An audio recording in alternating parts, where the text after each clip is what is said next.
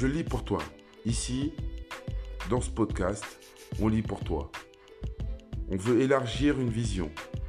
Donc on sélectionne des articles, des, morceaux de bouquins qui nous ont frappés, des choses qui vont développer notre euh, culture générale, qui vont développer notre, euh, notre sens intérieur, notre sens euh, extérieur.